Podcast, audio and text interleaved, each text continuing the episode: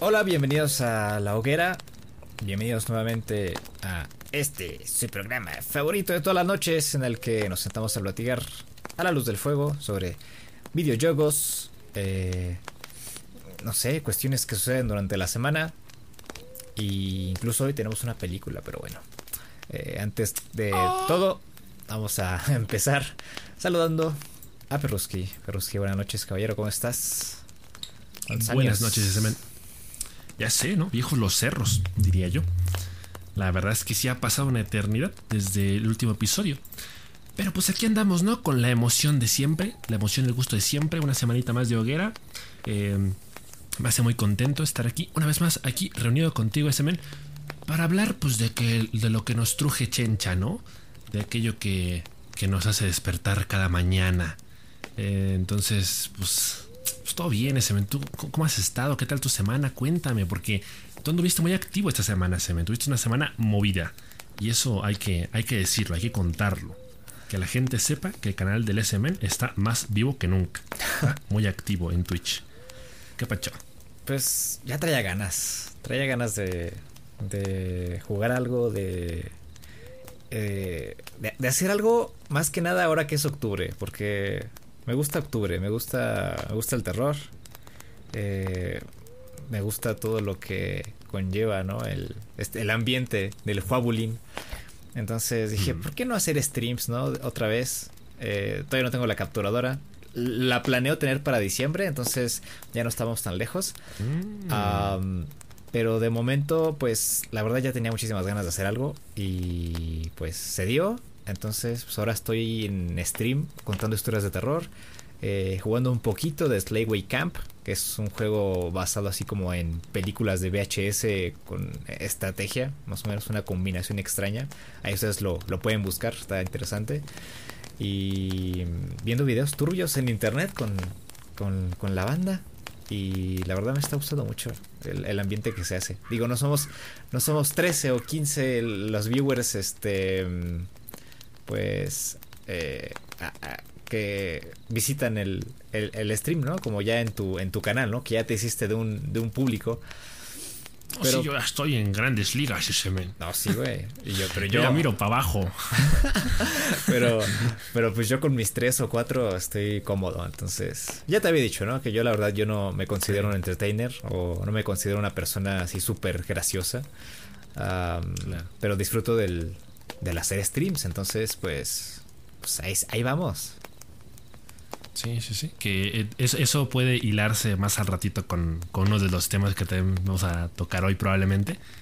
Pero, oh, sí. pero sí, qué bueno ese men, qué bueno que estés haciendo pues realmente lo que te gusta, ¿no? Porque pues ya hemos tenido esta conversación, ¿no? De que habías comentado que tú, o sea, sí tenías ganas de hacer, de volver a hacer directos, pero como que pues la capturadora condiciona mucho la, el, contenido, ¿no? El, hecho de que tú no, te sientas cómodo haciendo algo que no sea jugar videojuegos o que no sientas cierta responsabilidad encima, ¿no? Entonces, pues creo que has dado en el clavo, creo que has encontrado una, forma bastante entretenida y bastante funcional de hacer las cosas y lo más importante es que lo estás disfrutando. Entonces, es bueno eso, es bueno. Así que para que lo tengan en cuenta, amigos, para que se pasen por el canal del SMN por las noches, por las tardes, para que ahí se vayan a cagar de miedo, güey. Nomás que eso sí, ¿eh? No se hace responsable si no pueden dormir. Ah, sí, eso ya, eso ya queda en sus manos. ¿Y, tú qué tal? ¿Tú qué onda? Pues yo tuve una semana de, de la que me puedo sentir bastante orgulloso, te lo diría, porque... Eh, pues ya sabes, ¿no? Digo, no quiero volver a, a, sacar a colación el tema de siempre, pero pues quieras que no el tema de la productividad, de la eficiencia y de la optimización de tiempo, como que muchas veces es, un tema que a uno como, como joven, adulto, emprendedor, pues sí le hace mucho ruido, ¿no? Como que sí es la piedrita del zapato que a veces cuesta trabajo sacarse, entonces te podría decir que en términos de productividad tuve una muy buena semana, em, que realmente contrasta bastante con mi último par de semanas. Eh, y, y, yo realmente cuando me siento productivo soy más propenso a sentirme feliz también. Entonces eh, yo creo que por eso puedo decir que fue una semana redonda, porque me sentí productivo y me he sentido muy, muy en paz conmigo mismo. Entonces creo que eso ya es, lo veas como lo veas, es algo positivo, creo yo. Em, entonces, bueno, también te podría decir que, en, el, terreno de los streams, pues haya andado también, ¿no? Eh, haciendo, haciendo mis cositas. Em, me, he divertido mucho esta semana jugando Minecraft. Como que siento que Minecraft es, es, ese juego al que siempre puedo regresar y siempre me garantiza un par de risas. Y, también sorpresivamente te diría que se me despertó mi, mi, mi hormiguita, mi cosquillita, mi curiosidad por Paladins otra vez. Eh, ya te lo había comentado en, en, semanas pasadas que er, era un juego que de pronto sí como que quería regresar a él. Em, digo, siempre, siempre han habido estos detractores, ¿no? Siempre han habido estas como excusas de que eh, Paladins es, un juego entretenido, pero ya cuando te metes demasiado, pues te das cuenta del cagadero que realmente es, ¿no? Entonces, pues no sé, como que me picó otra vez la cosquillita y, me decidí meter. Y bueno, de, hecho, todo esto como que me ha hecho pensar demasiado, ¿no? De hecho, había una. Hay concretamente una reflexión que yo quería compartir contigo desde hace un par de semanas. Eh, digo, tampoco quiero ahondar mucho en el tema ahorita, porque no es el tema central del podcast, pero el tema de la, de la lealtad, el, tema de la lealtad de uno como jugador hacia ciertos videojuegos, o sea, qué tan importante o qué tan necesaria es. Uh, eso es bueno. Eh, Sí, porque, por ejemplo, me da mucha risa que hace un par de semanas eh, hablábamos de Splitgate, ¿no, te acuerdas? y, yo cometí el atrevimiento, ¿no? La torpeza de decir, no, yo creo que Splitgate sí es un juego que llegó para quedarse, ¿no? Sí me veo jugando Splitgate de aquí en un ratito. Pues lo jugué un par de semanas y realmente ya no me quedaron ganas de regresar a él. Em, en ese intermedio me di cuenta que si hay un juego que hoy por hoy considero mi favorito, al menos cuando se trata de, multiplayers, pues pienso en Valorant, ¿no? Em, entonces, eso también como que lo relacioné mucho con, mi contenido en Twitch, ¿no? Eh, yo me he dado cuenta que hay mucho streamer que, suele ser muy fiel a un, solo juego, ¿no? O sea, hay, streamers que es como de toda la semana los ves jugando el mismo juego y sus espectadores por lo mismo ya saben qué esperar, ¿no? Entonces como que también quieras que no te conviertes en un, en un creador de contenido de nicho, de, cierto juego en particular, ¿no? Hay, streamers que se dedican a jugar solo Apex, hay streamers que se dedican a jugar solo League of Legends o Fortnite. Em, digo, obviamente siempre está abierta la posibilidad de que uno eh, varee, ¿no? Su, su, catálogo de juegos. Y eso está bien. Y, de pronto cuando yo me preguntaba a mí mismo de si realmente Valorant es un juego que yo me, veo streamando todos los días, eh, pues la respuesta era sí, pero al mismo tiempo no, porque mi computadora pues ya he visto que, batalla mucho con Valorant cuando lo streameo. y, que en todo caso pues es un juego en el que no he terminado tampoco de, pulir muchos detalles ¿no? en cuanto a habilidad. Entonces, Paladins, pensé en Paladins. Eh, creo que Paladins fue por mucho tiempo el, juego que, bueno, cuando hacíamos streams de zona 24-7 hace mucho tiempo. Sí fue el juego que, nos caracterizaba, ¿no? Que como que nos representaba, era, el juego que todos daban por hecho que siempre íbamos a jugar. Entonces, no sé, no, estoy diciendo nada concreto, no estoy dando ya haciendo una declaración oficial de nada, pero creo que sí es un juego que, me gustaría empezar a tomarme más en serio en siguientes semanas. Sí. Eh, creo que pronto van a meter un nuevo personaje, bueno, acaban de meter uno y, y creo que van a meter otro. Entonces, pues no sé, supongo que es un tema también de rachas, ¿no? De, por temporadas la, cosquillita que de pronto a uno le entra. Es, como cuando en la primaria había temporada de, trompos y luego de canicas, luego de, tazos.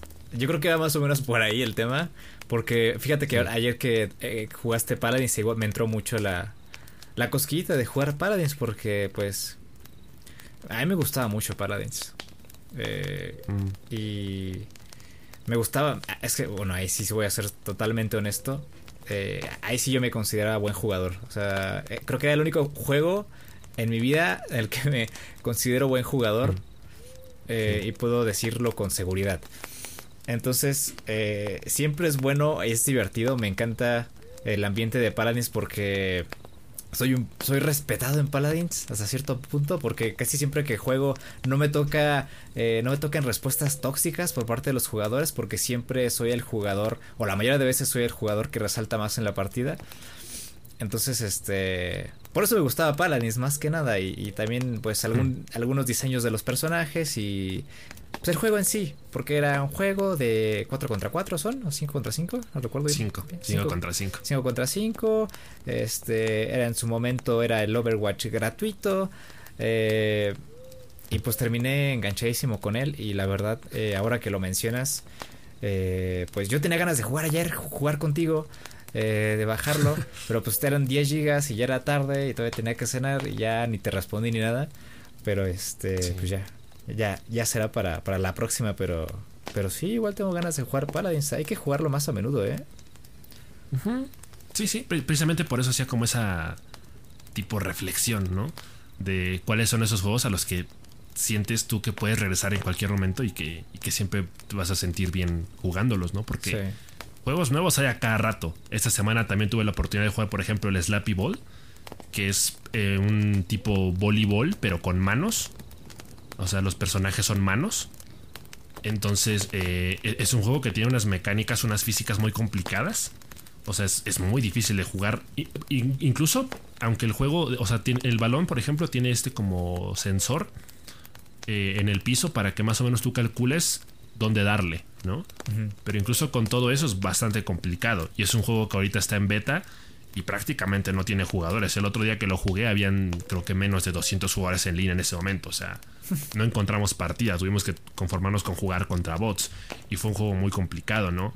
Y, bueno, ese tipo de cosas pasan todo el tiempo, ¿no? A cada rato hay juegos nuevos con mecánicas interesantes que a lo mejor valen la pena probar.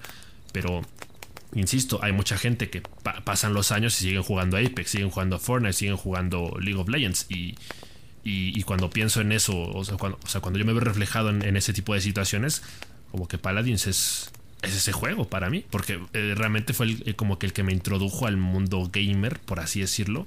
Al menos en, términos de multiplayer. O sea, yo antes de Fortnite, de Paladins, nunca había jugado un juego multiplayer así tal cual en mi consola. O sea, realmente todos los juegos que había jugado hasta ese momento eran single player modo historia. Entonces, eh, como que también hay, hay un factor ahí que que de nostalgia que, que, sí pega. Y como dices, ¿no? El, hecho de que es un juego en el que, bueno, o sea, a ti te va muchísimo mejor que a mí, pero es un juego que en su momento a mí también no se me dio nada mal. Eh, ahorita estoy batallando un poco porque eh, tiene muy poco tiempo que di ese salto de dejar de jugar en, consola con control de PlayStation a ya jugarlo directamente en PC con teclado y mouse. Entonces sí le estoy batallando, pero me está gustando. Definitivamente sí me siento muy cómodo ahí me siento en casa. Sí, lo bueno de ti es que como sé que puedo confiar en ti y casi siempre escoges un tanque, sé que tengo un buen tanque en el equipo, La mayoría de veces los tanques regulares que te cuentas en una partida regular de Paladins empiezan a desviarse, empiezan a perseguir a los enemigos hasta, hasta Brasil, güey. hasta eh, su base, güey. Hasta su base. su casa. Quieren matar a todos y pues la carga bien gracias, ¿no? Entonces esa es la principal razón de perder una partida eh, en Paladins. Entonces pues tengo cierta seguridad contigo ahí porque, porque pues sé que no te vas a mover ahí. Sí, exacto. Es, es un factor parecido un poco al del conductor designado, ¿no? O sea, yo ya, yo ya sé que en Paladins la gente no acostumbra a tanquear nunca. O sea, es muy raro ver que alguien sea el primero en escoger tanque. O sea, siempre es como el último personaje que se, que se suele escoger. Sí. Y yo ya estoy más que conforme con eso. O sea, a mí me encanta usar a Fernando, me encanta usar a Torvald. Yo no tengo ningún problema, ¿no? Eh, o sea, es, un juego en el que me siento muy cómodo porque a pesar de que siguen eh, eh, agregando personajes a cada rato, siento que al menos cuento con una opción de una variedad de dos o tres personajes por posición. Entonces eso ya me... También como que me hace sentir más cómodo, o sea, no me siento tan este... Por ejemplo, en Valorant, ¿no? Valorant es un juego que me gusta mucho, pero si no, si no me dejan escoger a Raze, valgo verga. Tal cual. Sí. Sí, es, es que con Valorant es diferente porque hay muchísima... Eh, eh, tiene que haber una relación muy directa con la, el personaje que, eliges y obviamente las eh, actividades que decides realizar en el mapa, porque no hay como tal un, eh, rasgo que, eh, que haga resaltar, por ejemplo, tu posición como, como healer, ¿no? Eso es un mapa bifurcado, es un mapa que tiene 100 caminos, entonces tu posición como jugador, tu posición como healer es estar cerca de los supports y, las, personas que hacen daño eh, regularmente, las personas que tienen un poco más de dinamismo y darles apoyo para que no las maten o tratar de protegerlas. Y en Paladins es un poco más sencillo porque pues el mapa es básicamente una línea recta, ¿no? A veces eh, hay algunas bifurcaciones, pero sabes cuál es tu posición como jugador. En el frente de la línea, en, eh, la carga y detrás apoyando a los demás. Es, un tanto más sencilla de diagnosticar, ¿no? A la hora de eh, empezar la partida. Sí, sí, es, mucho más intuitivo, diría yo. Porque, o sea, Valorant, eh, que no se nos olvide, bueno, a mí se me estaba olvidando, ¿no? Que es un juego en equipo. Entonces, hay muchas veces, o sea, yo me acuerdo que al principio cuando jugábamos, Gustavo nos regañaba mucho, ¿no? Ah, yo creo que Gustavo llegó a un punto donde ya como que se resignó y dijo, ya no les voy a decir nada. Pero yo sé que por dentro, cada vez que jugábamos con él, todavía es como que se, se tenía que morder la lengua. Shiftea, güey, shiftea. Ajá, no, aparte de, ese tipo de cosas básicas como de shiftea, apunta hacia arriba, este, o, cosas parecidas, ya, ya era más eh, propiamente dentro de las mecánicas del juego el, tema de, de, saber qué posiciones o, cómo funcionan las dinámicas de las posiciones en, los, en, en, el juego, ¿no? Porque, o sea, de pronto a mí me dicen que hay invocadores, bueno, que hay iniciadores, que hay duelistas, que hay healers, y yo no entiendo nada. o sea, al día de hoy no sé bien qué posiciones hay en el juego, ¿no? Ese es el punto. Entonces como que es un poquito más enredado, pero pues sí, es como todo juego en equipo, pues tienes que saber ese tipo de cosas también. Sí. Sí, en, iniciar en Valorant es un poco complicado. Y a mí me pasó, a ti te pasó. Entonces, creo que tú y yo coincidimos en que Paladins es un buen refugio para, para regresar. Sí. Y no por nada eh, llamamos a ese conjunto de juegos que jugamos regularmente entre tú y yo eh, eh, inicia con la palabra pala, güey. Pala Craft Night, pala. pala ¿Cómo era? Pala Craft Night Fortnite, no sé qué chingas. Algo así teníamos nuestro, nuestro juego de palabras. pero sí, o sea, Paladins fue nuestra base de los multiplayer. O sea, ahí iniciamos a jugar, empezamos a compartir partidas, además del Minecraft, pero ahí empezamos. Entonces, sí. Pues qué, bonito refugio es el Paladins, hay que volver a jugar. En conclusión. Sí, efectivamente, eso es lo que quería comentar. Y pues nada, de ahí, de ahí en fuera no, no he hecho muchas cosas. Eh, ya que tú vas a mencionar una película, pues yo de rapidito menciono que, que esta semana me chuté la tercera temporada ya de Sex Education.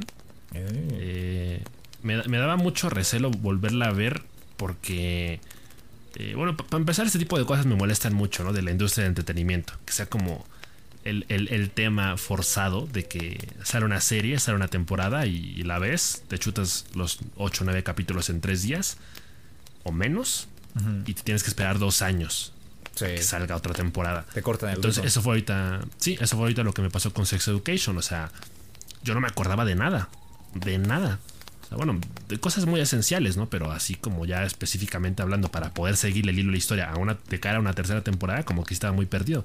Entonces tuve que ver muchos resúmenes y bueno, ya empecé a ver la tercera temporada y me gustó mucho. O sea, este, te digo de una vez que es mi favorita hasta el momento. Y mira que la segunda estuvo muy buena. Sí. Y sí, me, encantó. Yo, yo, creo que sí hay un poquito de fanservice por momentos. cuando tú la veas, quizá lo vas a notar bastante. Sí pero sí, sí diría que cumple, ¿eh? sí diría que. A mí me gusta mucho Sex Education. Eh, y lo más gracioso es que eh, cuando salió yo no me di, yo no sabía, güey.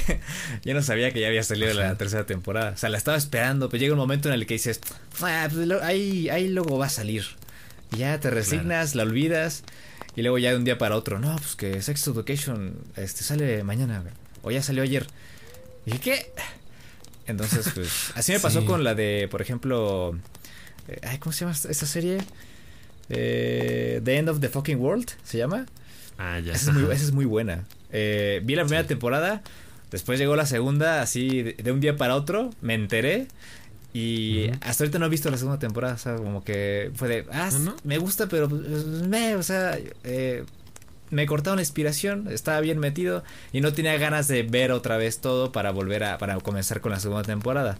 Eh, y pues yo creo lo que voy a hacer es lo que tú dices, voy a ver un resumen y voy a empezar a ver eh, la segunda temporada y lo mismo voy a hacer con Sex Education porque igual tenía muchísimas ganas. Eh, pero todavía no, todavía no veo nada, pero yo creo que me voy a apurar porque pues para el trabajo, ¿no? Va, va a tocar verla, ¿no? Es, es, probable, sí, sí, porque ya, o sea, obviamente yo ya vi la serie, entonces tú me mandaste el otro día un meme de la serie y entonces ya, ya entendí el spoiler, ya entendí el contexto del meme, entonces creo que sí. Por cualquier cosa sí sería importante que lo vieras. Sí, me voy a apurar, güey, me voy a apurar, porque igual sí ando ahí atareado con, con tantas cosas. Tenemos el podcast, tenemos el Twitch, tenemos el trabajo en YouTube. Sí. Entonces, eh, pues, si andamos ocupados, pero pero bueno. Sí, sí, sí. La neta me, gustó mucho porque hubo personajes que me terminaron cayendo demasiado bien. Me encariñé demasiado con personajes que no esperaba que me fueran a caer bien. Pero bueno, eso es, eso es todo. ¿Tú qué, qué, vas, vas, a comentar ese de tu semana? Este, pues nada, te comenté lo de Twitch. Eh, y pues, igual, lo mismo, te iba a decir, muy productiva la semana. Eh, edité los videos al tiro. Eh, estuve haciendo streams todos los días, casi. Eh, estuve muy metido buscando información para el siguiente eh, tablero del invocador que vamos a tener la próxima semana. Eh, estoy feliz ahorita, ¿eh? O sea, me la he estado llevando bastante tranquila. Sí, sí, eso sin comentar que luego hay el tema de la mudanza, ¿eh? sí. Y pues hemos ahí estado ahí meneando algunas cosas, entonces, pues ahí vamos, ahí vamos, ¿qué te digo? Pero bueno. ¿Qué te parece si empezamos con los temas de este podcast? Porque si no se nos va a hacer noche y este y no acabamos. ¿A ti con qué te gustaría empezar? El, tema del que más hicimos alusión en semanas pasadas. Smash, puede ser. Ok, sí, dijimos que íbamos a hablar de eso. Ah, se anunció hace la semana pasada, antepasada, que fue el Nintendo Direct. Ah, se anunció este eh, Direct centrado en el nuevo personaje de Super Smash, el último personaje de Smash. Y pues lamentablemente no fue ni Crash, no fue ni Profesor Layton, no fue ni Oligi, este, no fue ninguno de los que se te ocurran. Eh, y terminó siendo Sora de eh, Kingdom, Kingdom Hearts. Efectivamente. bueno, a mí no me hace mucha emoción. A mí no me hace mucha emoción. Porque yo personalmente no he jugado Kingdom Hearts, sino es una saga que me. que me gusta, que me llame la atención. Ah, pero obviamente habrá gente a la que sí esté muy feliz. O sea, yo estoy muy feliz por aquellos que estén felices por la llegada de Sora. Pero pues yo no estoy feliz, güey. Yo quería. Yo quería otros personajes, pero pues pues ya ni modo, güey. Me llevé muchas decepciones a lo largo de los lanzamientos y presentaciones de los personajes nuevos en Smash durante los últimos años. Hmm. Pero pues todo tiene un final y ya llegó. Ya llegó. Sergio el bailador. Aquí está Sora. Sí, sí, yo creo que los dos podemos eh, coincidir completamente en que no hay cosa que nos pueda dar más igual que la incorporación de Sora al Smash. Eh, por lo mismo que tú mencionas, ¿no? De que no, no conocemos la, franquicia y no tenemos interés en conocerla. Entonces, eh, pues supuestamente ahí como que lavándose las manos, ¿no? Un poquito el, Sakurai, ¿no? De que supuestamente existió una encuesta eh, en la que se preguntó a la comunidad de Smash qué personaje les hacía más ilusión que, que, agregaran al roast, al roast de personajes. Y supuestamente fue Sora, eh, la ganadora de, dicha encuesta. Eh, entonces, pues, supongo que hay mucha gente la que ahora mismo está, está muy contenta por, por eso. Sí. O sea, no les em, queremos arruinar la noche ni nada. somos, ese 2% de personas que no votaron por Sora o que no tenían interés en Sora.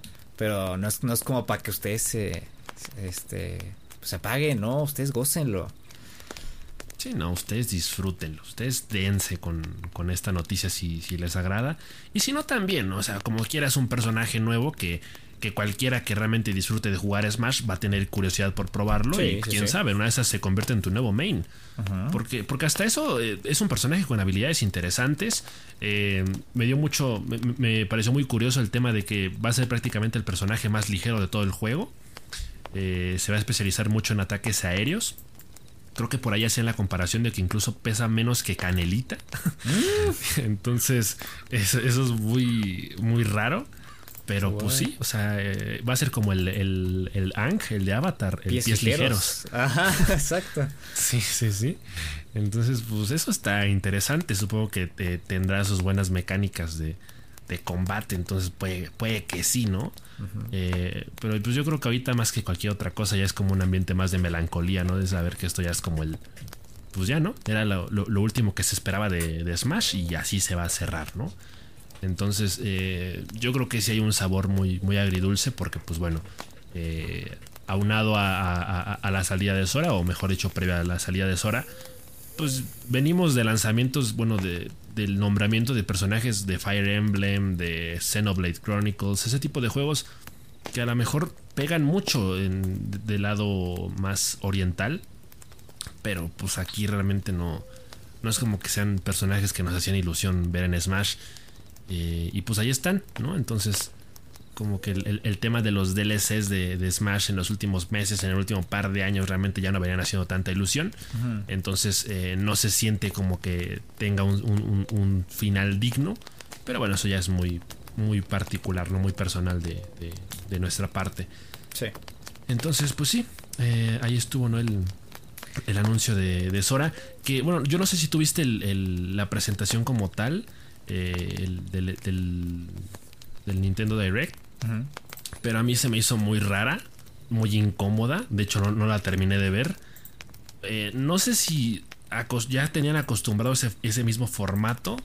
Pero como que de pronto sí se, sintió muy incómodo y muy forzado el tema de Sakurai haciendo chistes y la gente detrás de él riéndose. Ah, como que, como que eran como, que es una de esas tardes en la oficina en la que ya todos están hasta la, hasta la madre del trabajo y están así como que loleando con, con los personajes que diseñaron, ¿no? Ajá. Y, así como de, ah, sí, exacto. Y, llega una parte, no sé si te diste cuenta durante todo el evento, hay, hay un momento en el que está este, presentando los movimientos del personaje. Eh, y no sé si es así como para mamar o para hacer así sus, sus bromas orientales. Eh, pero llega un momento en el que ponen la cámara de Sakurai este, haciendo el gameplay. Y, este y justamente en ese momento está controlando con una mano a un personaje y con otra mano a otro personaje para hacer los movimientos. Es como de que miren, güey. Sí, sí, y, lo, peor es que yo sentí esas, esas risas ya muy, muy forzadas como de sitcom de los ochentas, o sea, literal esa, e, esas risas pregrabadas de, gente que incluso ahora está muerta. así tal cual lo, percibí. Entonces, pues, como que todo eso eh, combinado, como que. O sea, como que de pronto se decía, ¿no? Que era la gran noticia del, del otoño.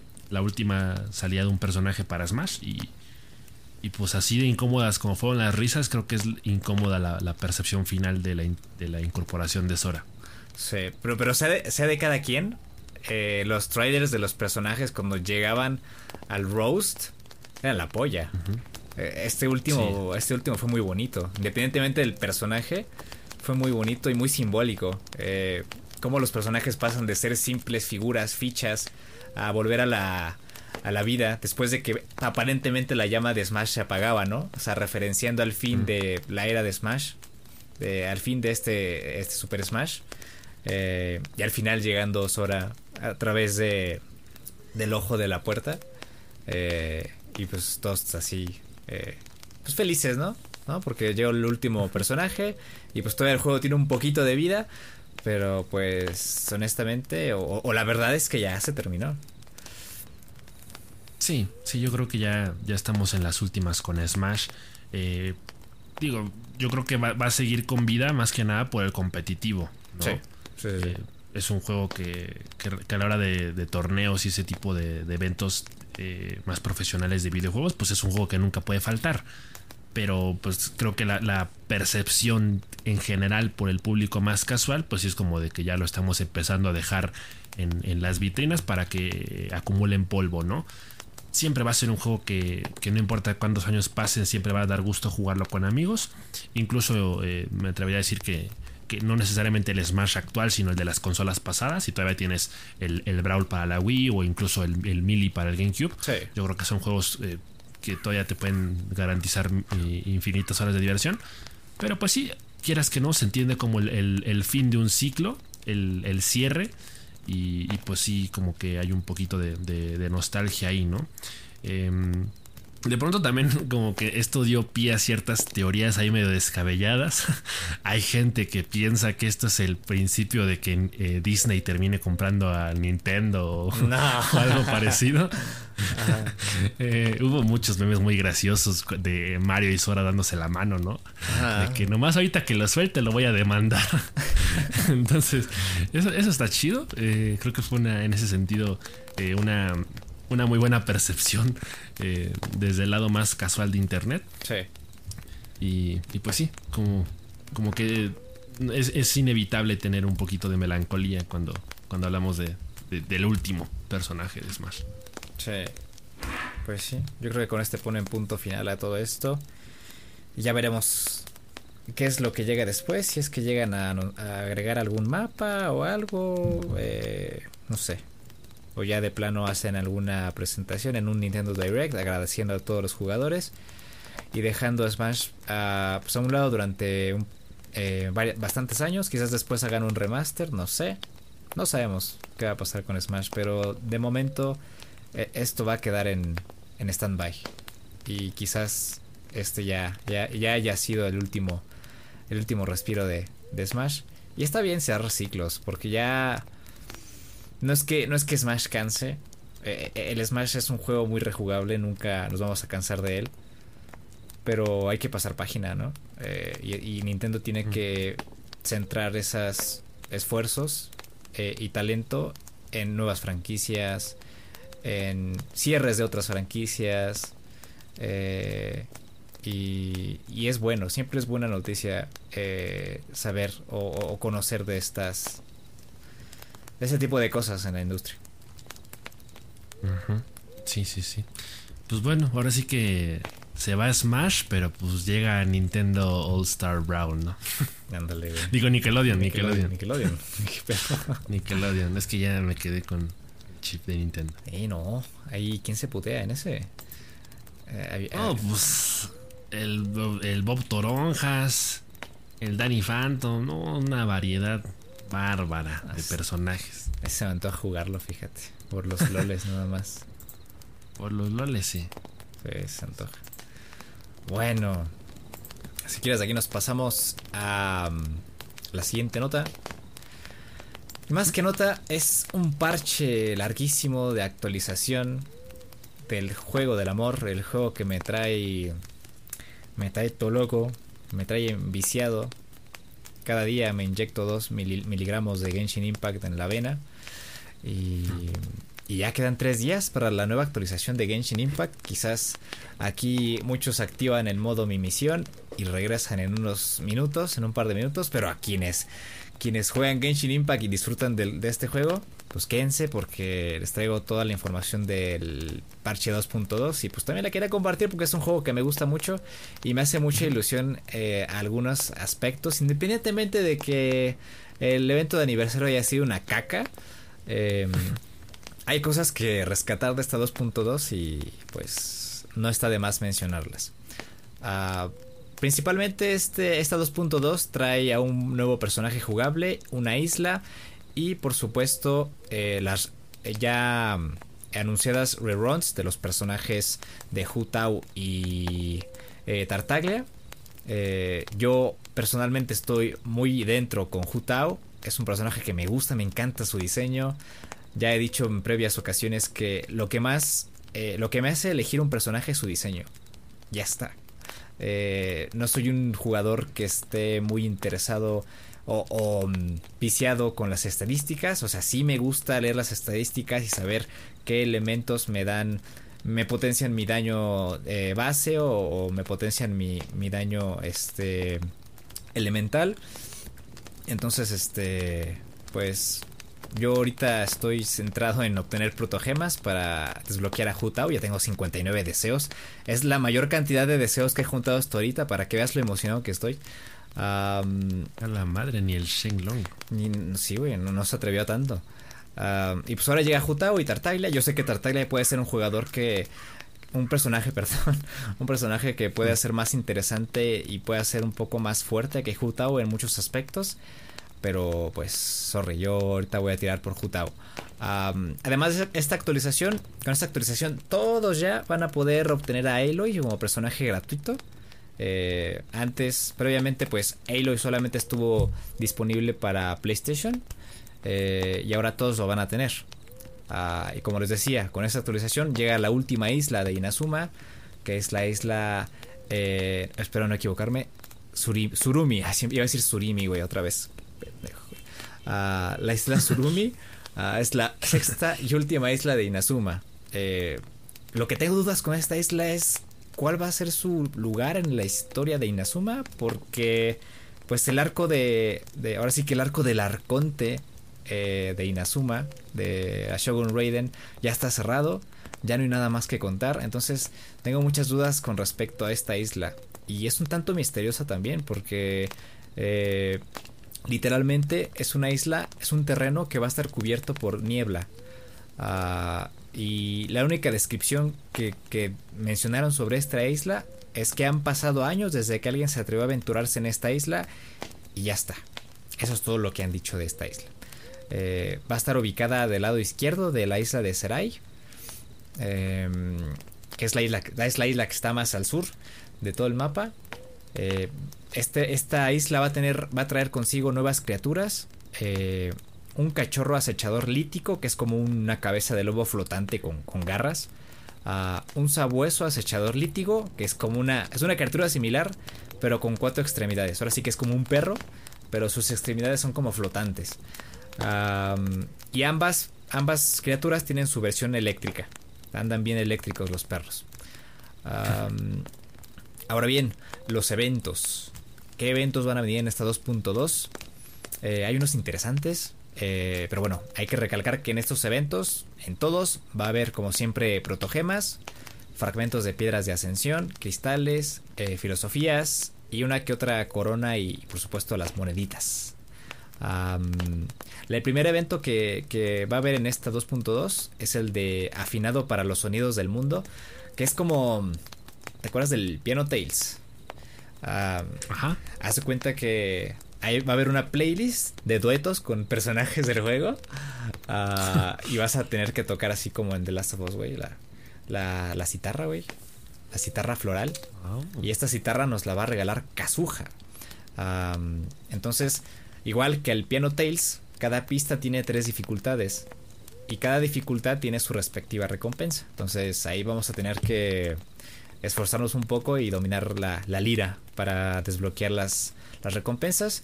Eh, los personajes que vi con los que hacían dueto en el, en el trailer, eh, o los que pude lograr observar, eh, estaba Ning Wang, estaba Keching y Song Li.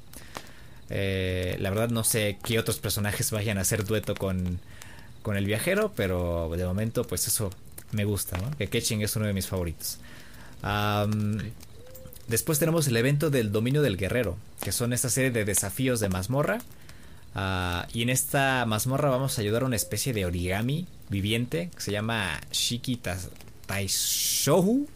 Taisohu, sí. Shikita. Shikita, es, Shikita y está chiquito el, vato. y va a haber un desafío de tres etapas que por supuesto nos van a otorgar tokens para cambiarlos por recompensas. Una especie de moneda que ya hemos visto en varios eventos previos. Eh, que casi siempre pues pasan los días del evento y el último día del evento o los tres días posteriores al evento solamente son para intercambiar tokens y reclamar recompensas, para que la gente tenga tiempo. para estos desafíos tenemos que armar nuestros equipos en función pues de pues, del obstáculo que nos vayamos a enfrentar regularmente vamos a, bueno, no regularmente, vamos a tener que armar dos equipos de cuatro, entonces hay que saber bien qué personajes utilizar en, cada ocasión. Desconozco si nos van a prestar personajes porque hay, yo sé que hay jugadores que no tienen personajes tan poderosos o tantos personajes porque eh, pues no, no han avanzado tanto o no han tirado, no le han tirado tanto al gacha. Ah, entonces, pues yo supondría que, que nos van a prestar personajes para completar el equipo. Eh, pero no lo sé honestamente. y este evento tiene un enfoque en Yang, que es la chica rockera esta de fuego que vale eh, para nada, el Tartaglia y Kohusara. después viene el evento de, flores de ensueño. Este está más tranqui. Este es de cultivar. Eh, aquí dice, aquí en el, en el, la página decía regalar. Pues yo supongo que se refieren a regar las flores. Uh, porque dice cultivar, regalar y arreglar flores. Entonces yo supondría que pues las vamos a regar en vez de regalarlas, ¿no? Sí, tiene más sentido. Tiene más sentido. Y la verdad se ve muy bonito porque hay como una base de, una especie de base triple donde vamos a poder ir colocando nuestras flores. Honestamente no sé cómo va a ser la mecánica de todo esto, pero está muy bien para pues relajarse y aún así obtener recompensas. Ah, y finalmente nos van a dar una serie 3 de los encuentros, que para los que no sepan qué son los encuentros, ah, son estas pequeñas historias que desbloqueamos con las llaves que nos dan cuando cumplimos con las tareas diarias en el Genshin. Ah, son estas este, historias donde nos cuentan más detalles de los personajes y su historia de fondo para conocerlos un poco más. Eh, en esta serie 3 de los encuentros nos van a dar el encuentro de Sayu y el encuentro de Toma, que pues a mí me encanta mucho Sayu, es uno de mis personajes eh, mains favoritos y están en mi, en mi equipo, este, pues, mi, equipo alfa. Entonces yo igual estoy ahí feliz por, por conocer un poco más de Sayu. y las armas, las armas nuevas que van a llegar en esta actualización es, es la serie de armas em, invernales y de, de agua. la primera se llama Estrella Invernal, es una especie de arco con picos. Creo que esta es el arma más chetada de esta serie de armas nuevas. Ah, luego está la luna de Moon, que igual es un arco. Este es de agua. Uh, aleta cortaolas. Esta es una lanza que igual nos puede llegar a servir para la Shogun. Pero no sé, o sea, no sabemos todavía eh, los detalles de esta arma. Eh, entonces no, no, puedo, no puedo decir eh, para qué personajes pueden, puede ser útil esta lanza todavía. Hasta que lleguen las estadísticas y lleguen, por ejemplo, eh, el evento a zonas con una zona horaria eh, previa a, la nuestra para que podamos conocer un poco más antes de, de, saber si tirar por ellas o no en el banner. Y hay la última que me llamó mucho la atención por su apariencia, que se llama Rey del Mal, que es una espada ligera, eh, si con forma, con forma de agua, de olas, que está, está bastante bonita. Que bueno, que casi nadie tira en el gacha de las armas. Pero pues para quienes, para quienes tengan varo y quieran tirarle al banner de las armas, pues ahí están estas armas para que las vayan viendo y las vayan este pues ahí las vayan investigando para ver si les si les va cuando llegue esta 2.2. Y ya, ahí termina este pues esta esta 2.2. Todos se pueden se pueden ir tranquilos. Aquí termina la misa del Genshin Impact. Y continuamos con la programación habitual, Peruski. Claro que sí, pues muchas gracias a mi hoyo, ¿no? Por todas estas novedades. Y pues que siga el vicio, hermanos. Sí, que sigan las em, waifus y el vicio y, todo. Pues sí, pues eh, ¿a qué tema te gustaría que nos pasáramos ese mes? Bueno, pues amigos míos, yo les voy a hablar de un juegazo. Eh, escuchen mis palabras, este, este Inscription va a estar dentro de los mejores juegos del año. Eh, es un indie eh, creado por el creador de Pony Island y de Hex, Daniel Mullins. Eh, Pony Island se trataba de que mm, estábamos atrapados en una máquina defectuosa de arcade diseñada por el diablo. Y haz de cuenta que en este Pony Island, cuando tú estabas en el juego, al diablo le zurraba que le ganaban en el juego y que le expusieras los errores de programación que tenía su juego. entonces, Inscription no es un juego muy diferente. Eh, porque aquí somos una especie de explorador que por alguna razón terminó en una cabaña perdida, en un bosque así profundísimo. Eh, y ahora formamos parte de un juego macabro de una entidad que se hace llamar Leshi, al que solamente le vemos los ojos en el que pues debemos jugar por nuestra vida, eh, básicamente, ¿no? Eso es lo que nos dices. Ah, y este juego indie no tiene pues así graficazos que tú digas. Eh, y ni, siquiera los necesita, ¿eh? Porque el diseño de los mazos, el ambiente y la cabaña por sí misma tienen muchísima personalidad. A mí me encantó mucho la apariencia del juego. Y bueno, lo más importante, el juego de cartas. De eso va Inscription, de, de un juego de cartas en el que tu contrincante es esta entidad misteriosa a la que llamamos Leshi. Y, lo que me encanta de este juego es que lo tratan como. como un juego de mesa eh, y un escape room a la vez. Me explico. Eh, el tablero que nos encontramos en la mesa, en la que tenemos a frente a, esta entidad, es como un tablero eh, en forma de pergamino que cuando se abre despliega un mapa y hay una pieza que representa a nuestro personaje, que nos representa a nosotros. Ah, el tablero simula un bosque repleto eh, y hay un camino que recorrer. Digamos que este es el camino que nos llevó a la cabaña, o esa es, esa es la impresión que me dejó a mí, ¿no? Es como nuestra historia antes de llegar a esa cabaña. entonces, en este camino hay caminos alternos y hay recompensas o este una especie de puntos de interés en los que podemos desbloquear o obtener eh, mejoras o elementos que pueden cambiar el juego. Por ejemplo, hay, hay, un momento en el que nos encontramos con una viejecita. Y estos personajes, muy importante, esos personajes que nos encontramos y nos muestran estas mejoras o modificaciones son representados por el propio Leshi con el que estamos sentado enfrente. Lo único que hace es ponerse una máscara y agarrar este un objeto como para mm, representar a esa persona. Como que hace su propio roleplay ahí. Dramatización. Dramatiza exactamente, es muy dramático, ¿no? Empieza a dramatizar al personaje.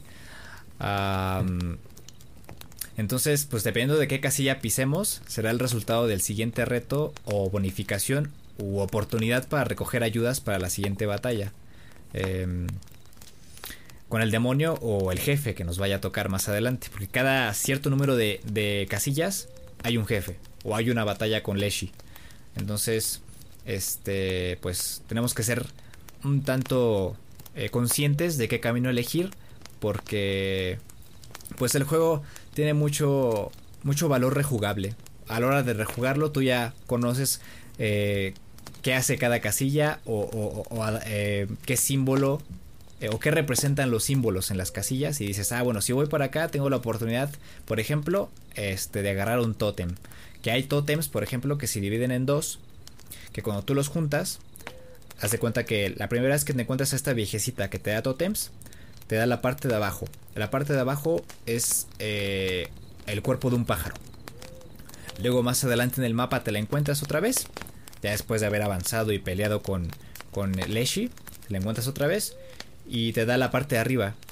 Dice, escoge, escoge una cabeza. Hay una cabeza de un lobo, de un eh, reptil y de un, este, no sé, un perro, ¿no? X. Entonces tú escoges la cabeza del reptil. Se la pones, esta cabeza se une al cuerpo que ya obtuviste antes y este tótem se convierte en un modificador de juego. Entonces cuando tú entras en partida otra vez, en esta batalla de cartas, este tótem con cabeza de, mm, reptil y cuerpo de ave hace que todas tus tarjetas que contengan un reptil puedan volar. Esas tarjetas van a volar en el, en el, en el eh, campo de batalla y van a poder atacar sobre los, las tarjetas de animales o personajes terrestres. Entonces puedes atacar directamente a, a Leshi.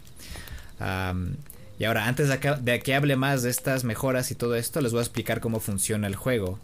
Em, porque el juego de cartas y, todo este ambiente eh, en, Inscription es un roguelike eh, en esencia. Es un roguelike con creación y modificación de mazos. Si perdemos, perdemos la vida y perdemos todo.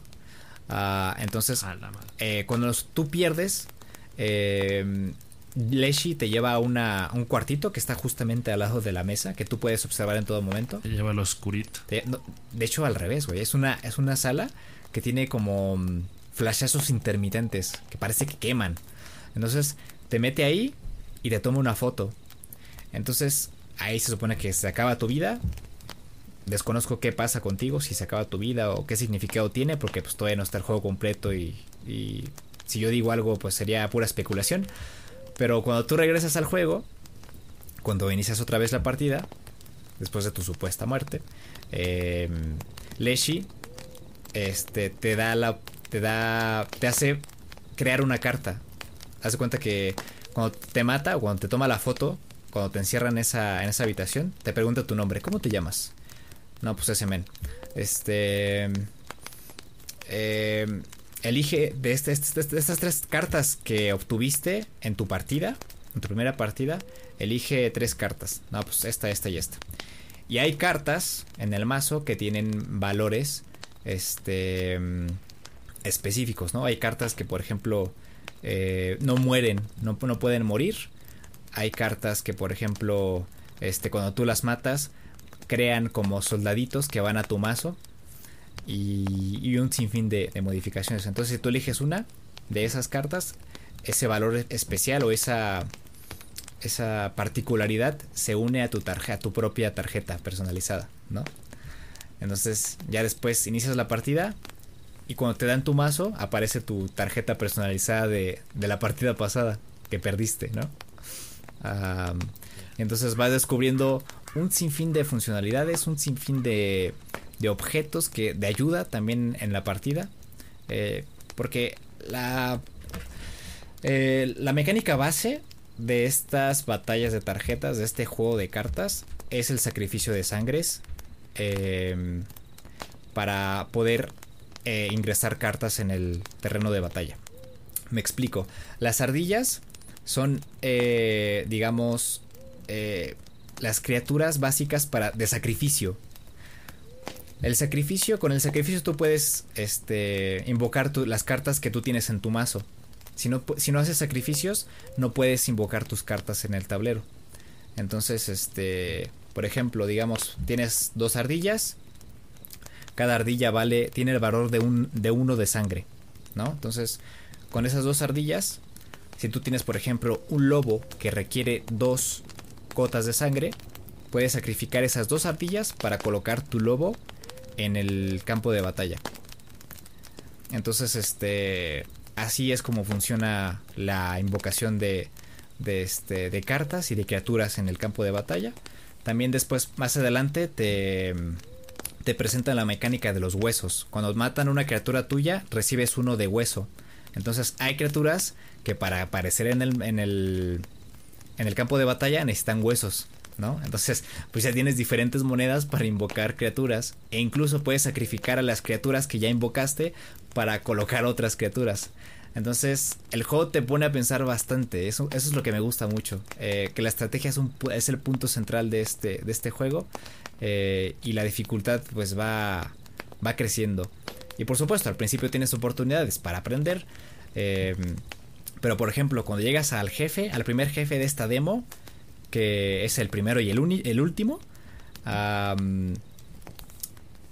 este. Tienes solamente una oportunidad para vencerlo. Si pierdes contra él, mueres.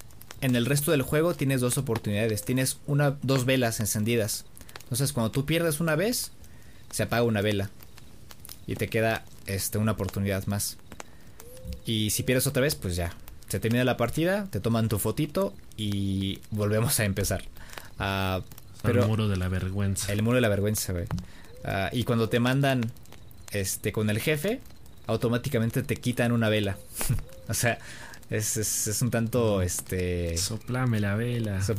soplame la vela. Es un tanto agresivo, ¿no? El, ya encontrarse con los jefes, ¿no? Es un roguelike. No tienes eh, más oportunidades que una para vencer al jefe. Eh, a los jefes del juego. Y una particularidad interesante de las tarjetas y los mazos es que las criaturas de este juego tienen, algunas tienen vida propia.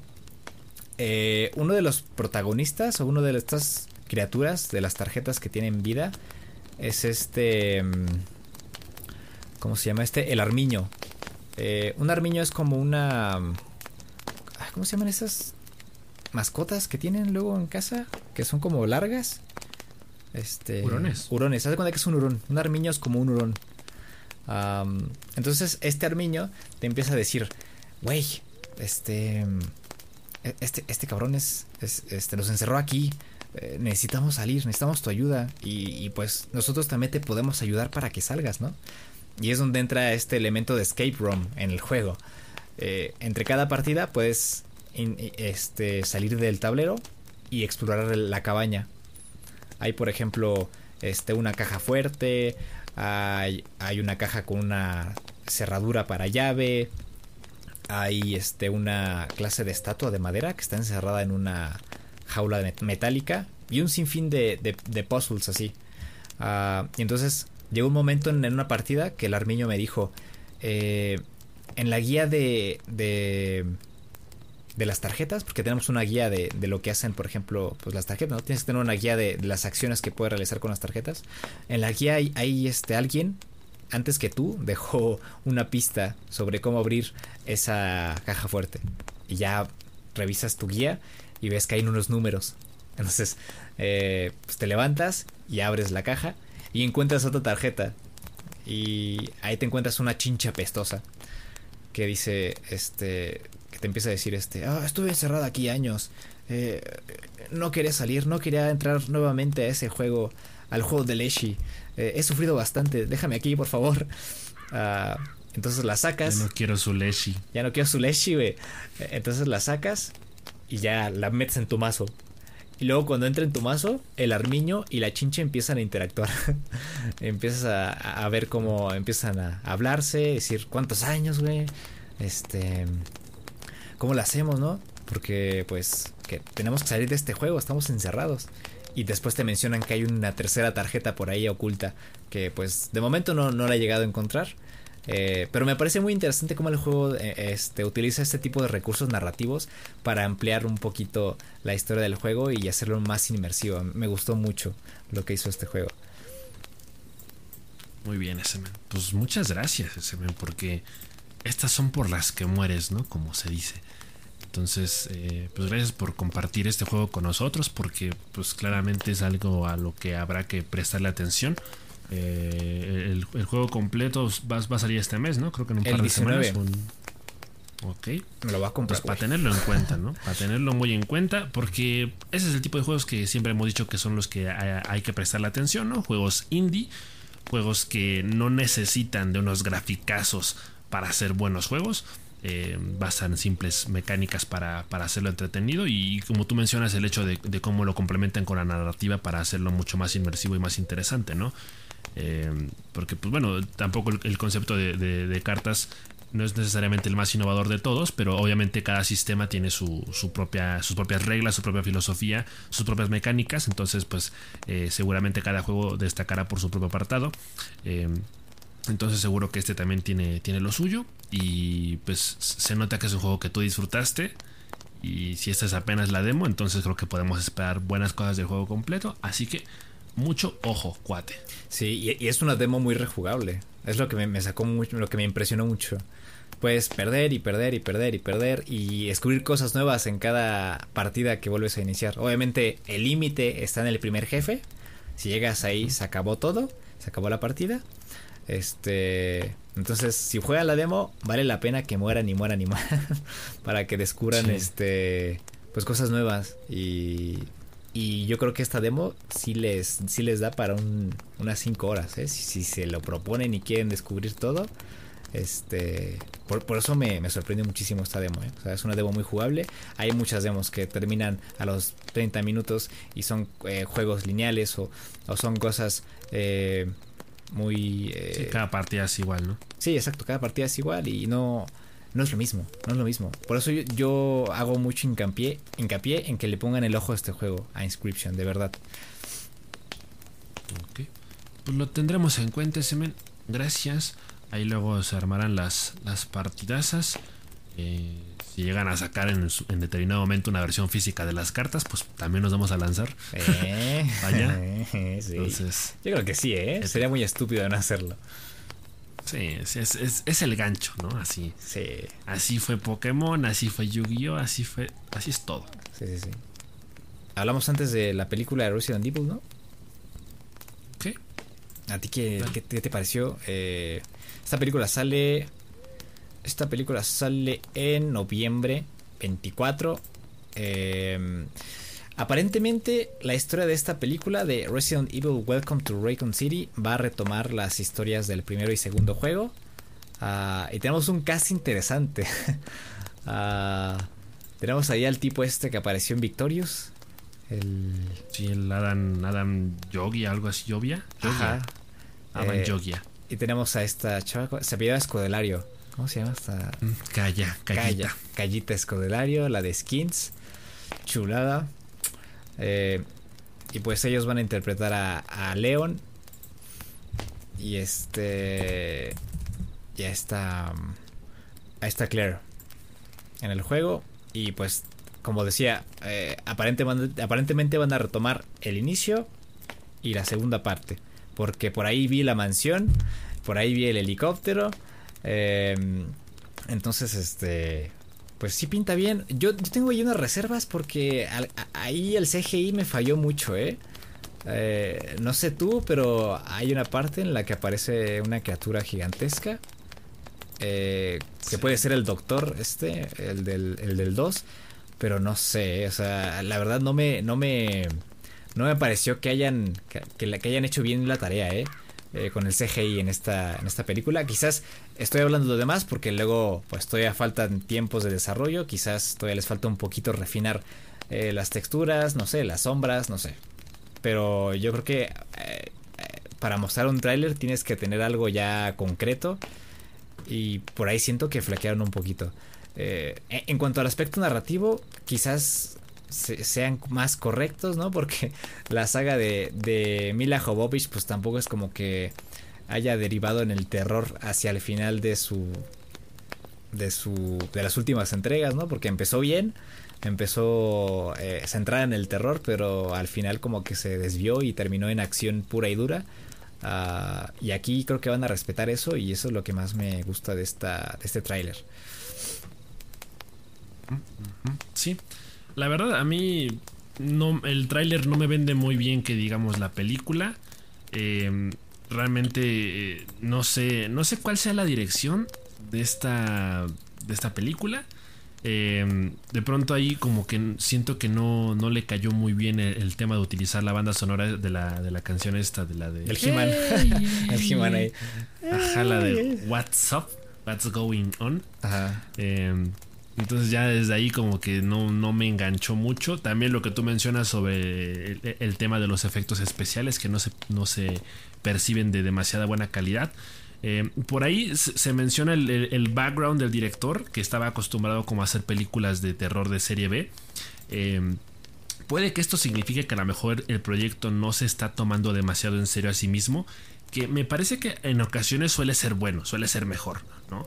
Cuando realmente vas, digamos, con expectativas relativamente bajas o cuando haces algo eh, más bien por los loles, más, más que como para ofrecer un, proyecto audiovisual eh, en, condiciones, o sea, algo, algo que realmente eh, se pueda concebir como una, como una obra, obra audiovisual o, como algo más inclinado hacia el arte, pues yo creo que puede que también sea la decisión correcta, ¿no? Muchas veces como de eh, hacerlo más casual para que de pronto las expectativas tampoco estén tan altas y para por lo mismo no decepcionar a tanta gente, ¿no?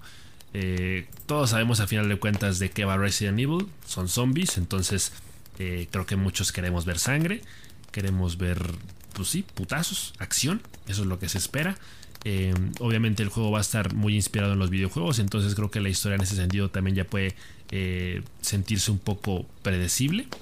Eh, no sé qué tanto vayan a cambiar en ese sentido, qué tanto vayan a, jugar o arriesgarse con la historia base. pero pues sí, o sea, la realidad es que a pesar de que como que no hay una una idea muy clara de lo que se pretende con, esta nueva película, yo creo que también va, eh, puede resultar una muy agradable sorpresa, si es la impresión que me, dio, ¿no?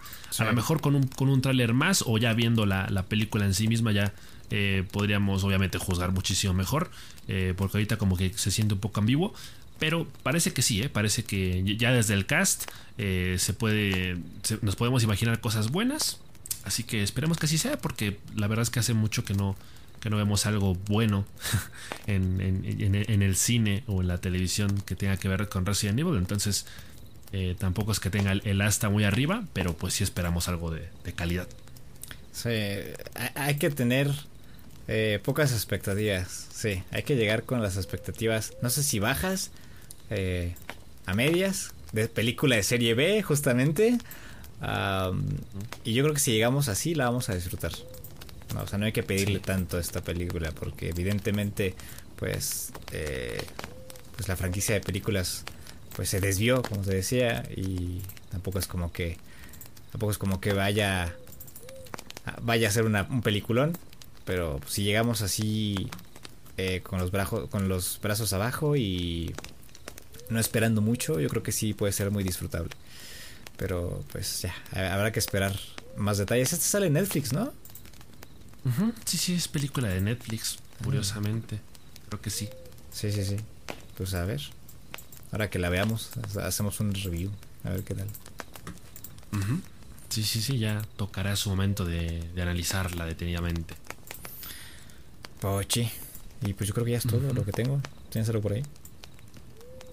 Eh, pues ya nada más de rapidito, ¿no? Porque tampoco ya es la... Ya, llevamos un ratito, entonces tampoco es la intención de alargar demasiado esto. Sí. Pero pues había un tema que me parecía interesante que lo comentáramos porque ah, para bien o para mal eh, tiene cierta relación con el mundo de los videojuegos, ¿no? Esta semana... Efectivamente, abrimos hilo, ¿no, ese men? Como dicen los chavos, como dice la chaviza, eh, esta semana, pues básicamente hubo un poquito de polémica, ¿no? Hubo problemas en el paraíso, cabrón, imagínate. Entonces, pues por ahí los, los hackermans hicieron de las suyas, eh, se filtró cierta información de Twitch, ciertas estadísticas que revela ahora sí de a y no como tu Cosmópolis, cuánto gana tu youtuber favorito, tu streamer favorito. Eh, y pues obviamente si hay, si hay información que, que a uno hace que, que se le relaman los bigotes, ¿no? O sea, que que uno sí saliva mucho, ¿no? Cuando, cuando ve este tipo de, estadísticas. Eh, pero al mismo tiempo, plantea un escenario muy desalentador. Y pues es que básicamente eh, se confirma que los, el porcentaje de streamers que realmente logran vivir de Twitch, de hacer directos, es del 0.01%. Eh, o sea, que prácticamente de los 8.8 millones de streamers en activo en este momento de la, plataforma, únicamente mil reciben un salario digno. ¿no? Que el, salario digno, en este caso, eh, se, comparó, digamos, o se, sí, se, estipuló como base eh, el salario promedio de una familia de clase media de Estados Unidos, ¿no? Que son 67.521 dólares al año. Oh, eh, ¿Cómo? Dije, no, Tilín. no, Tilín. Eh, la verdad es que sí da que pensar, ¿no? Eh, entonces, pues se, ahí en, los numeritos, ¿no? Se llegó a la conclusión de que únicamente 1322 eh, creadores se encuentran dentro de, este grupito de personas que realmente logran subsistir o generar la cantidad de ingresos suficientes como para poder decir que viven de Twitch. Eh, para poder decir que viven completamente de, hacer streams, ¿no? Eh, después de esto salieron un par de streamers como hablar, ¿no? aquellos que, tienen esta responsabilidad como creadores de contenido de, decir la, verdad, de escupir factores. Eh, salió por ahí Ibai, salió también Auronplay. que yo entiendo, ¿no? Ellos tienen como una especie de responsabilidad de decirle a la gente, oye, eh, porque hay mucha gente que los admira y hay mucha gente que quiere ser como ellos, ¿no? Entonces, eh, pues este fenómeno existe prácticamente desde, desde siempre, desde que existe YouTube, ¿no? También siempre ha existido el tema de que todos quieren ser youtubers, ahora todos quieren ser streamers. Eh, es un sueño guajiro que, que, a todo que a todo niño, que a todo gamer, que a toda persona que le guste los videojuegos se le llega a, a meter, ¿no? En la cabeza. Entonces, eh, pues en este caso, eh, tanto Ibai como Auronplay, pues decían, ¿no? Que, realmente no recomiendan, ¿no? Que, se dediquen de, lleno a hacer streams. Porque a final de cuentas, el poder vivir de Twitch eh, parece que resulta más una cuestión azarosa, es una cuestión más de, suerte que de, que de talento o que de esfuerzo. Entonces, pues sí, plantea un escenario muy, muy desalentador para todos los que queremos, porque yo me incluyo ahí, ¿no? En ese grupo de, personas que tenemos ese sueñito de, poder vivir de, Twitch. Eh, yo creo que hay muchas aristas e, e, en, este tema, ¿no? Eh, al final de cuentas, yo también te diría que, que en tanto Twitch no, no, bueno, lo hemos platicado, ¿no? Yo, creo que tanto tú como yo tenemos esta, esta mira hacia el futuro o este plan de que Twitch no necesariamente sea nuestra principal fuente de ingresos, pero sí un ingreso pasivo en determinado momento, ¿no? Que se pueda compaginar y complementar con otros proyectos. Eh, yo creo que ahí el, sueño ya va agarrando más, este, más seriedad y más eh, argumentos, ¿no? O sea, ya no, ya no solo el hecho de yo quiero ser streamer y ya, o sea, no, yo, creo que es, esto viene al menos tanto de tu parte como mía, o por lo menos de mi parte, eh, viene desde hace mucho tiempo, ¿no? el, tema de, ser creador de contenido en general, ¿no? Eh, y que no importa realmente la plataforma, ¿no? Porque pues, por algo también hacemos podcast y pues por algo también eh, de forma, si tú quieres, indirecta, trabajamos también en YouTube. Sí. Entonces, pues no sé, como que sí, sí es algo que de pronto a uno sí la agüita. Pero pues yo creo que al final del día eh, hacer streams es algo también que, que, puede ser relajante. También creo que se consigue a veces como una especie de terapia.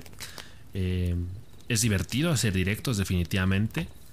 Y, siempre en el tema de las estadísticas, pues eh, va a haber muchas cosas que no nos podemos quitar de encima, ¿no? Pero, pues sí, como, como comentabas al principio del, del podcast, ¿no? para bien o para mal, yo, yo ya tengo ahí una camita de de 10, 11 espectadores y pues, incluso hace unos meses no también había surgido el tema de, si eh, de pronto yo pertenezco al 25% ya que estamos en las estadísticas no que entro en ese 25% de privilegiados de personas con más de media de 7 espectadores. Entonces eh, pues sí yo creo que esto quieras que no es un golpe de realidad eh, pero pues como quiera eh, yo creo que el, mensaje sí es importante y sí tiene que ser contundente de que si vas a dedicarte de lleno a, hacer directos, pues de alguna forma tienes que asegurarte de que no sea tu única, o sea, de que no te aferres a eso como tu única escapatoria o, tu única fuente de ingresos. O sea, eso no puede ser tu único proyecto, ¿no? Sí. Entonces, eh, yo quiero seguirlo intentando, porque honestamente creo que ni siquiera he encontrado todavía mi mejor versión como streamer creo que lo mejor está por venir estoy seguro de que tú también piensas lo mismo porque eh, tú tienes proyectos que también de pronto involucran otras cosas, ¿no? Como el tema de la capturadora. Eh, quizá tú concibes que tus mejores directos llegarán cuando, cuando tengas la capturadora o, los medios necesarios para hacer esos directos. Y, de alguna forma yo también lo, lo, concibo un poco así, ¿no? Entonces, eh, pues sí, yo creo que no está mal que de alguna forma todos tengamos ese, bueno, la gran mayoría tengamos como ese sueño eh, y que lo, que lo complementemos, que tengamos los pies en la tierra, que no dejemos de soñar, pero pues que también nos pongamos a trabajar y enfocarnos en lo que realmente nos, nos resulta de provecho para nosotros mismos.